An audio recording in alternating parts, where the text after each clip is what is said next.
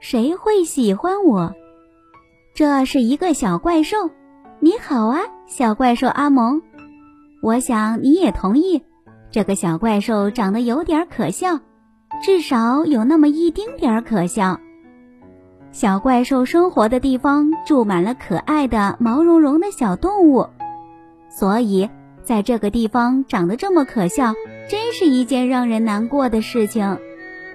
你看，每个孩子都爱小猫咪、小狗，还有小兔子。孩子们都爱那些可爱的毛茸茸的小家伙，但是没有人爱这种毛茸茸的、眼睛圆鼓鼓的小怪兽。哦，可怜的小怪兽！一想到自己的长相，小怪兽就觉得心情不好。但他不会一直闷闷不乐，他决定出发去寻找一个爱自己的人，真正爱自己的人。他在高处找。他在低处找，他在不高不低处找。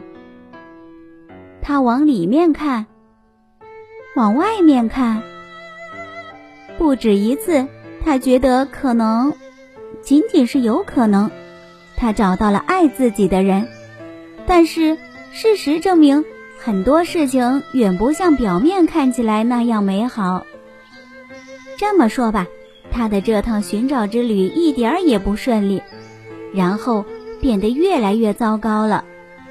而且这个糟糕的旅途持续了很长很长时间，周围变得越来越黑，越来越吓人。嗯，这个世界一点儿也不美好。小怪兽觉得自己的力气都用完了，他决定放弃寻找，他想回家了。